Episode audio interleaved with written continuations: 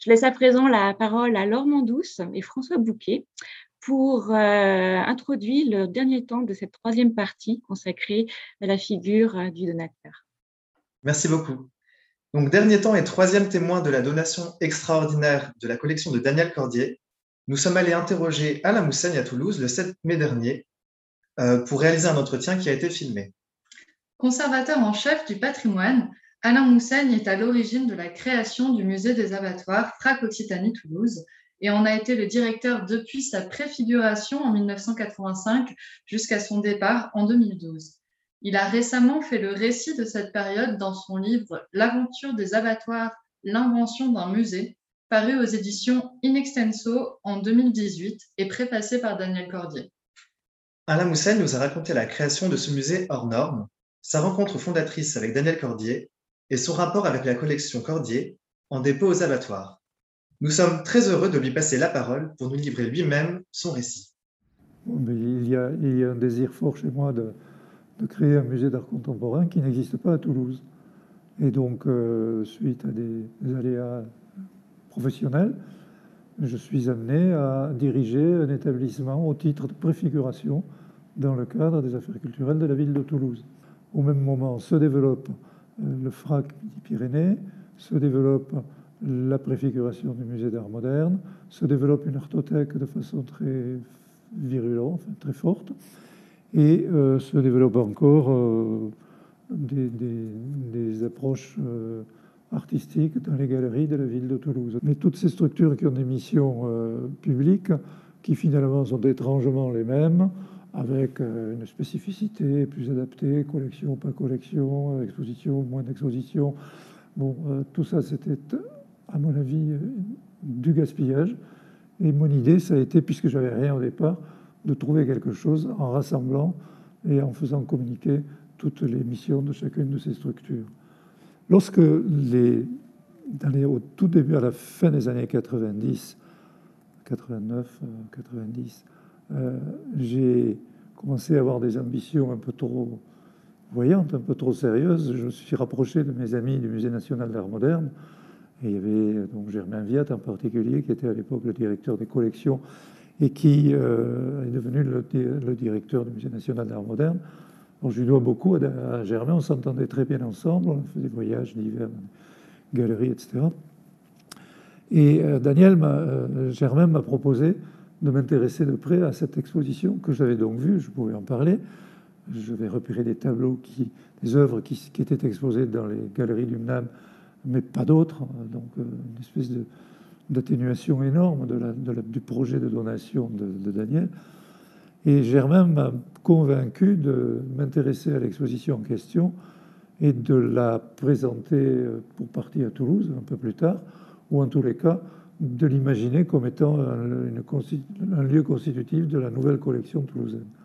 J'ai vu cette exposition avec stupéfaction, je dirais, parce que comme tout amateur, euh, même professionnel, si je puis dire, euh, on connaissait toujours les mêmes artistes présentés par les mêmes musées, même si c'était si je fréquentais les grands musées internationaux, il n'y avait pas euh, il y avait un manque de curiosité évidente les empêcher d'aller vers ces artistes que Daniel trouvait euh, séduisants, époustouflants, euh, intéressants, violents, euh, ce qu'on appelle des marginaux de l'art finalement, qui font des travaux tournés vers l'authenticité du, moi. Et moins ancrés, disons, moins axés sur l'histoire, sur le formalisme, de la collection traditionnelle, celle qu'imposent les musées finalement internationaux, aux plus petits musées, aux plus petits acquéreurs. Et je crois que Daniel nous montrait là un regard d'une liberté plus qu'étonnante. Et alors c'est pour ça, je crois que l'exposition, il n'a pas, voulu l'appeler euh, collection, il l'a baptisé simplement le regard d'un amateur, euh, un amateur d'œuvres d'art euh, différentes et nouvelles. C'est donc en 1992 que j'ai rencontré Daniel Cordier chez lui à Géant-les-Pins. Nous avons échangé euh, beaucoup euh, pendant deux journées, euh, avons trouver des résonances dans les, missions que nous nous étions attribuées. Dans le fond, le goût du plaisir, le goût du risque, le désir du pari aussi, qui anime Daniel pendant sa jeunesse, mais pendant aussi, je dirais, la constitution de sa collection, puisqu'elle va l'amener à travailler de façon, on va voir un peu plus loin, de façon très solitaire, très dynamique, et euh, en prenant des paris risqués sur euh, l'intérêt des artistes qu'il va présenter. Je voudrais encore lire une petite, une petite anecdote de Daniel qui fait comprendre, je crois, le, synthétiquement la, manière dont nous sommes ensemble aujourd'hui pour votre euh, émission. Tout de même m'a-t-il souvent rappelé à propos de cette euh, première visite, vous étiez surprenant, sans lieu défini, sans collection reconnue, vous aviez des idées, vous aviez un projet auquel vous étiez le seul à croire. Il a bien fallu que moi aussi je vous croie. Malgré mes doutes, en dépit de mes interrogations accrues lors de mon premier contact physique avec les abattoirs si décharnés, vous étiez seul. Voilà ce qui m'a plu. Pour euh, l'instant, je pense que je ne peux pas dire autre chose sur la position de Daniel.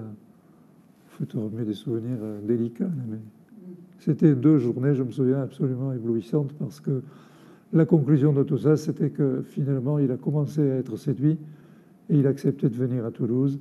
Puis il a accepté la suite, la réalisation d'expositions et de projets euh, qui, avec l'appui du MNAM, euh, ont pu se développer et générer euh, ce dépôt fabuleux, en plusieurs étapes d'ailleurs, ce qu'on verra. Et ça, c'est ça qui est important, c'est que finalement, il y a eu une entreprise de séduction permanente à laquelle Daniel nous poussait, vous poussait, parce qu'il il avait, avait envie, complètement envie de trouver une adhésion à ses choix qui n'étaient pas forcément ceux du Musée national d'art moderne ou ceux des collectionneurs euh, attitrés de ces galeries. Très rapidement, mais j'ai pas en 48 heures comme ça, j'ai senti se développer de sa part une grande confiance à, notre égard, à mon égard. Euh, il retrouvait finalement dans, la façon dont je manipulais les choses, dont je tentais de comprendre ce qu'il me voulait euh, faire comprendre, de ce goût du risque, des formes de la solitude qu'il avait euh, animé, agité pendant toutes ces années de jeunesse, de résistant, etc. Et euh, je crois que ça, cette idée que j'ai lue tout à l'heure, cette phrase que j'ai lue, qui dit Vous étiez seul à y croire, j'étais le seul à y croire, je crois que c'est ça qui l'a complètement mobilisé.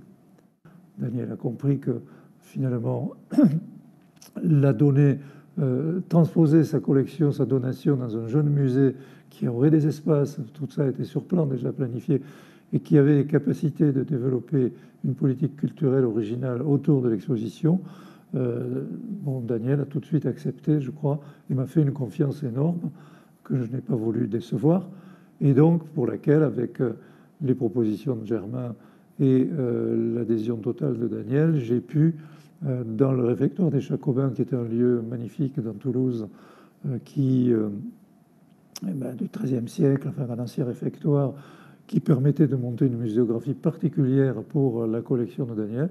J'ai pu présenter, je crois, 60 à 80 pièces, ce qui est loin du compte sur les 400 proposées par euh, le donateur, mais de façon à montrer que j'étais euh, effectivement complètement adhérent. L'exposition de, de 96, c'est elle qui, euh, de façon ultime, disons, avant, la signature des conventions, au réfectoire des Jacobins me permet d'accrocher des œuvres d'art, on l'a vu, qui sont franchement des chefs-d'œuvre, si on repense à un certain nombre de, pièces de, de, de, Buffet, bon, de Michaud, de ci et là, euh, et euh, d'accrocher surtout les artistes qu'aime Daniel. Et là, il voit, il comprend que cette relation qui le pousse, ou pas d'ailleurs, qui le pousse par coup de cœur à acheter des œuvres euh, d'artistes plutôt méconnus, j'y adhère complètement et je mets en scène des relations entre ces artistes majeurs et ces artistes euh, marginaux euh, qui sont euh, tout à fait détonnantes, étonnantes, qui plaisent beaucoup et qui lui font comprendre que finalement je suis un bon partenaire pour montrer, développer sa collection. Donc effectivement, l'exposition, moi je l'avais conçue comme un essai pour montrer que finalement, dans cette liberté de fonctionnement, tout le monde s'y retrouvait, y compris un public qui était étonné de voir des choses qu'il n'avait jamais vues, y compris un musée qui se disait comment vais-je les présenter, et y compris un jeune musée qui se disait formidable, on a quelque chose d'original et de nouveau à montrer. Donc voilà, effectivement, que cette exposition a été fédératrice à la fois au niveau artistique, esthétique, qu'au niveau institutionnel et historique. Je crois que vous posiez la question de, de savoir quels étaient les liens de Daniel avec la ville de Toulouse. effectivement, ça pouvait paraître très étrange. Le, voisinage de Bordeaux, bien sûr, où est né Daniel, et de Toulouse, n'explique pas la nature des relations de Daniel avec euh, le musée à Toulouse, puisqu'il n'existe rien. Il le découvre, il l'invente, euh, et on peut imaginer que l'intérêt qu'il a pour Toulouse, c'est justement un intérêt affectif, celui d'un enfant qui, avec ses parents, vient visiter régulièrement pour des raisons professionnelles, par rapport au père évidemment, au métier du papa de Daniel, qui vient régulièrement à Toulouse et qui tombe sous le charme de la ville rose. Il y a deux choses, malgré tout, qui m'interrogent. Quand on lit euh, les, les, deux derniers ouvrages de Daniel, alias Caracalla et Les Feux de Saint-Elme, qui sont un livre qui, euh, qui sont des livres qui racontent par certains moments la vie plutôt personnelle et très intime de Daniel, il fait allusion à un voyage à Toulouse en pleine résistance euh, pour retrouver deux camarades d'enfance, comme il le dit, mais qui malheureusement, quand il les voit, euh, la parce qu'ils ont choisi le mauvais côté du combat à ce moment-là. Et il repart donc entre deux trains à Lyon, travailler avec Jean Moulin et ses amis de la résistance des raisons qui ont convaincu Daniel de déposer cette, cette collection à Toulouse. Alors, moi, je dirais qu'il y avait des raisons techniques, qu'il y avait des raisons pratiques, des raisons scientifiques, et sans doute des raisons un petit peu intimes, un petit peu personnelles. Le côté, euh, les charmes de la ville rose, c'est vrai que Daniel en était imprégné. C'est vrai que quand il était là, il venait souvent, on sortait beaucoup, et c'était amusant de le voir évoquer des vieux souvenirs d'enfance, même ceux de la résistance, bien sûr. Donc, toutes ces raisons permettent à Daniel de comprendre que le transfert de sa collection lui donnera beaucoup plus de visibilité, lui donnera beaucoup plus de liberté. Et vous le soulignez à propos de vous le à propos de l'exposition de 89, euh, lui donnera cette liberté à la fois historique et à la fois euh, esthétique finalement. Ensuite, il y a dans les facteurs de séduction pour Daniel le projet, programme culturel et euh, artistique que nous préparons pour l'ouverture des abattoirs, qui laisse une grande place finalement à la collection de Daniel. Daniel, je, voulais le dire tout à l'heure, m'a bien précisé qu'il n'y avait aucune contrainte, qu'on pouvait manipuler la collection comme on le voulait, à la condition bien sûr, c'est ça qu'il fallait euh, séduire chez lui, à la condition bien sûr de ne pas trahir l'esprit de cette collection. Je vais y revenir. Il y a effectivement aussi le cousinage des collections qui est importante pour lui. On je l'ai précisé tout à l'heure, notamment dans la donation donnée et les achats du musée. Je faisais des achats importants hein, de Tapiès, Mieres, Saora. À l'époque, c'était des choses qui étaient délicates à obtenir. Les collections de Daniel, tout cela réuni finalement, ça donne du sens à la collection. Également la qualité de l'architecture, puisque nous sommes en pleine étude architecturale à ce moment-là. L'extension des espaces, Daniel comprend très bien à ce moment-là qu'il va pouvoir avoir une place beaucoup plus visible que dans les réserves de Paris, euh, puisque malheureusement, euh, ce qui désole Paris, c'est de ne pas pouvoir, vu l'ampleur de la collection, il faut rappeler que euh, dès 89, c'est plus de 390 œuvres qui sont déposées et données donc au Musée national d'art moderne. Euh, un petit peu plus tard, dix ans plus tard, en 99, c'est carrément 600 œuvres, c'est-à-dire l'ensemble de la collection qui est déposée à Toulouse avec euh, contrat évidemment. Et euh, en 2010, si je me souviens bien, c'est l'aventure des objets exotiques qui, qui, nous amène à recevoir 600 œuvres, 600 objets de plus. Donc c'est une collection énorme qui malheureusement ne peut pas être présentée en permanence comme le souhaiterait le donateur, D'où l'intérêt euh, qu'ils avaient tous pour euh, le projet de Toulouse, dans lequel je réussis à obtenir le fait que moi non plus, je ne pourrais pas présenter l'ensemble de ces œuvres en permanence, mais que mon projet, c'est de faire une rotation. Et Daniel a choisi, c'était étrange, on est là ce soir, là, dans cette salle-là, une, une, suite de salles d'exposition de ce format-là, qui, font en gros 400 mètres carrés, 350 mètres carrés, dans lequel il y a en permanence des œuvres de Daniel Cordier, mais sur des thématiques qui permettent de, de, montrer l'œuvre finalement annuellement, bon an, mal an, l'ensemble de l'œuvre, de la collection, chef-d'œuvre ou pas, euh, artistes majeurs, artistes marginaux. Euh, et ça, c'est formidable parce que c'est une manière, je crois, de bien montrer la nature de la collection et de la, dans son renouvellement permanent, qui est aussi le fonctionnement de Daniel, qui achetait par coup de cœur, qui achetait des œuvres par série, ce que ne peut pas se permettre un musée qui doit travailler le pourquoi et le comment de l'adhésion de l'œuvre dans la collection, etc. Euh, je crois que Daniel était ravi des propositions que pouvait faire ce nouveau musée, tenant compte évidemment de la perception que j'avais dans ces collections-là. Il a vu tout de suite et d'un très bon œil la possibilité, la capacité de mélanger ces collections. Et ce que j'ai beaucoup aimé chez lui, c'était que, par exemple, je me souviens dans cette salle où nous sommes actuellement, il m'a avoué qu'il n'était pas du tout, il n'avait aucune contrainte à cette donation et que j'avais toute possibilité de faire, de confronter des œuvres de sa collection comme les œuvres de la collection donnée ou des œuvres euh, de la collection en préfiguration du musée. Il y a une liberté totale de fonctionnement qui, moi, m'a évidemment beaucoup stimulé et qui a donné beaucoup de sens à la mission que je tentais de développer à Toulouse et en même temps donné beaucoup de sens et de valeur à la collection même de Daniel. Alors du coup, nous, on ouvre en 2000 effectivement avec... Euh, alors là aussi, c'est un coup différent. Daniel a vu l'exposition avant parce que là, j'avoue que j'étais un peu à la fois très heureux mais pas fier de moi en me disant si jamais je rate mon coup, c'est la fin. Euh, montrer à Daniel qu'on y avait, on le respectait, 375 mètres carrés, je me rappelle, c'était 375 mètres carrés de surface d'exposition réservée à une thématique, à deux ou trois thématiques de la, collection.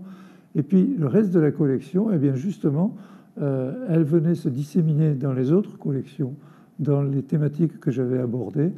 Euh, et elle venait se fédérer avec des œuvres majeures. Et puis quelquefois, je me souviens, Rikicho, un, un Fallström, euh, qui, euh, collection Daniel Cordier, venait renforcer, étayer les petites thématiques que je développais tout à l'heure sur l'art brut, les expressionnismes, etc. Et là, j'avoue que ça a été une réussite, puisque Daniel m'a envoyé des mots délicieux que je crois que le public a complètement adhéré à cette idée et a vu qu'on n'était pas dans le formalisme, puisque dès, trois mois après, on renouvelait un accrochage de cette, même exposition de la collection de Daniel Cordier. Et c'est ainsi que se sont lancées les relations avec Daniel et, et le directeur du musée que j'étais à l'époque. Deux expositions ont suivi.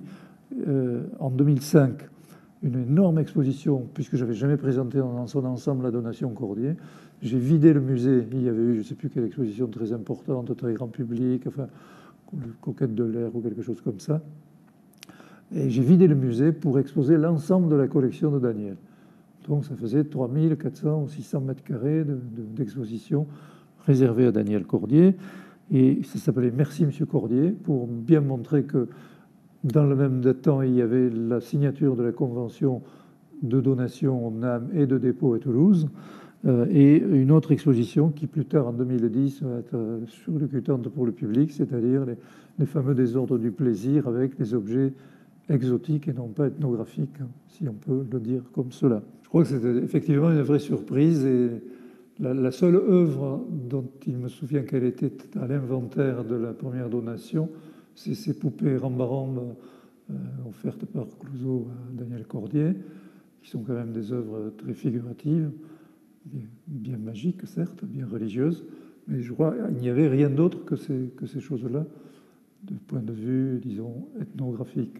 Je m'étais aperçu lors des visites que je faisais à Daniel pour préparer la donation, les expositions, donc chez lui à Jean-Lépin, euh, chez lui à Paris, je me suis aperçu qu'il y avait des rapprochements comme on le fait tous d'ailleurs, enfin comme on peut le faire certains dans, ses propres petites collections à la maison, euh, il y avait des œuvres, des rapprochements entre des œuvres qui n'ont rien à voir entre elles et qui donnaient un éclairage particulier à, l'ensemble finalement qui les, les, conserve. Et alors, je me suis dit que au départ, c'était des clés possibles de lecture pour comprendre le fonctionnement du collectionneur. Bon, ça m'a amusé, ça m'a intéressé. J'en ai parlé à Daniel qui a dit tiens, pourquoi pas. Euh, j'ai fait des petits tests in situ. Quand il venait, je organisais une salle avec des objets euh, euh, exotiques qu'il avait. Je lui avais demandé de me confier qu'il avait, parce qu'il a acheté ça pour sa maison. Et, ça l'a séduit. Et de séduction en séduction, on a ambitionné de, présenter des, des, objets qui s'est mis à acheter, pris d'une frénésie d'acquéreur comme ça, il s'est mis à acheter des œuvres. Et de temps en temps, on voyait arriver un petit camion qui vous livrait euh, euh, tel objet, qui une monnaie de mariage, euh, une lance, mais jamais de, mais jamais d'œuvre figurative en quelque sorte, hein. jamais, de, jamais de représentation, donc pas de masque, pas de poupée rambaramba comme je l'ai signalé dès le début. C'était toujours des œuvres complètement abstraites au demeurant, comme on le voit sur cette pièce à ma gauche, quand on ne sait pas ce que c'est.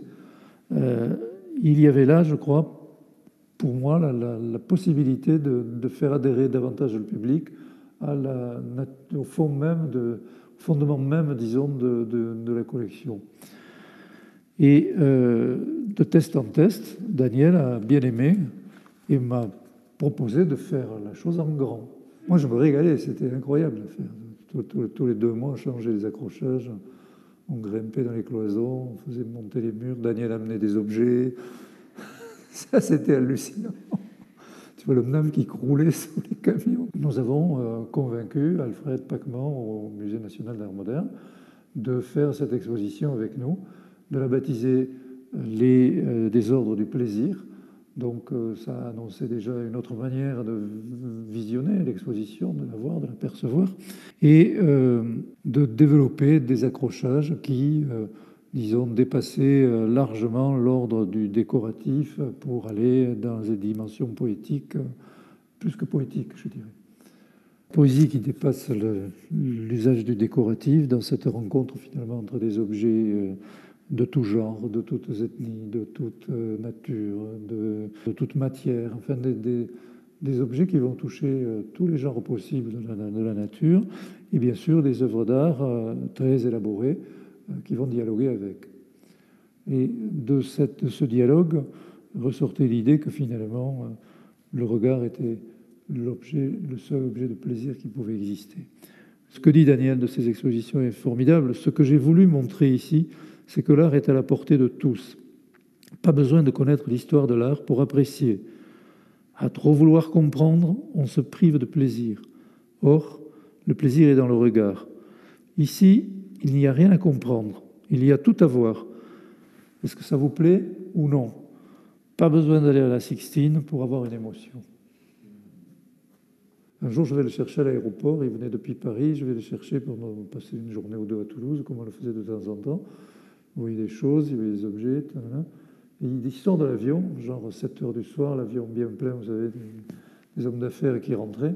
Et il avait dans les mains, je me souviens, un petit objet pas plus grand que ça, qui était bleu. Et il me dit, alors, alors, il était toujours très gonflé à l'aise publiquement, au milieu des autres passagers qui sortaient de l'avion. Venez voir, venez voir. Alors, évidemment, tout le monde se rassemble. Tout le monde s'appelait Alain. il ouvre le truc c'était un alignement de stylos. Il en venant, je viens de l'acheter. J'ai dit pourquoi vous avez ça au bout des doigts? Je viens de l'acheter en prenant l'avion, j'étais en retard, je passais rue, je ne sais quoi, je vois ça. Ils avaient des, tas de stylos anciens, etc. Je trouvais ça magnifique. Alors on avait, avait, je sais pas moi, 50 petits stylos alignés. Il y avait des roses, des bleus, des verts, tout ça coloré. Il avait dû le bouger un petit peu pendant le voyage. Et il venait acheter ça. Et ça, c'est dans les collections de NUMNAM. Alors, je ne sais pas si finalement le comité d'acquisition a tranché favorablement, mais lui, il était prêt à faire acheter ce truc qui évoquait des accumulations d'Armand, tu vois, des trucs comme ça. Il y avait une, raison. Moi, je l'aurais mis à, côté d'Armand, par exemple, ou à côté d'un situationniste américain. Pas besoin d'aller à la Sixtine pour être ému. Tu, tu, tu, comprends rien, on ne veut pas que tu comprennes, on veut que tu regardes. Et ça, si c'est des arguments que j'ai exploités, que j'utilise avec les gamins des écoles, on avait un service éducatif qui marchait bien à l'époque ici, qui comprenait bien ce qu'on voulait faire, ou moi je le faisais avec les, premières visites comme ça, les primo-visites.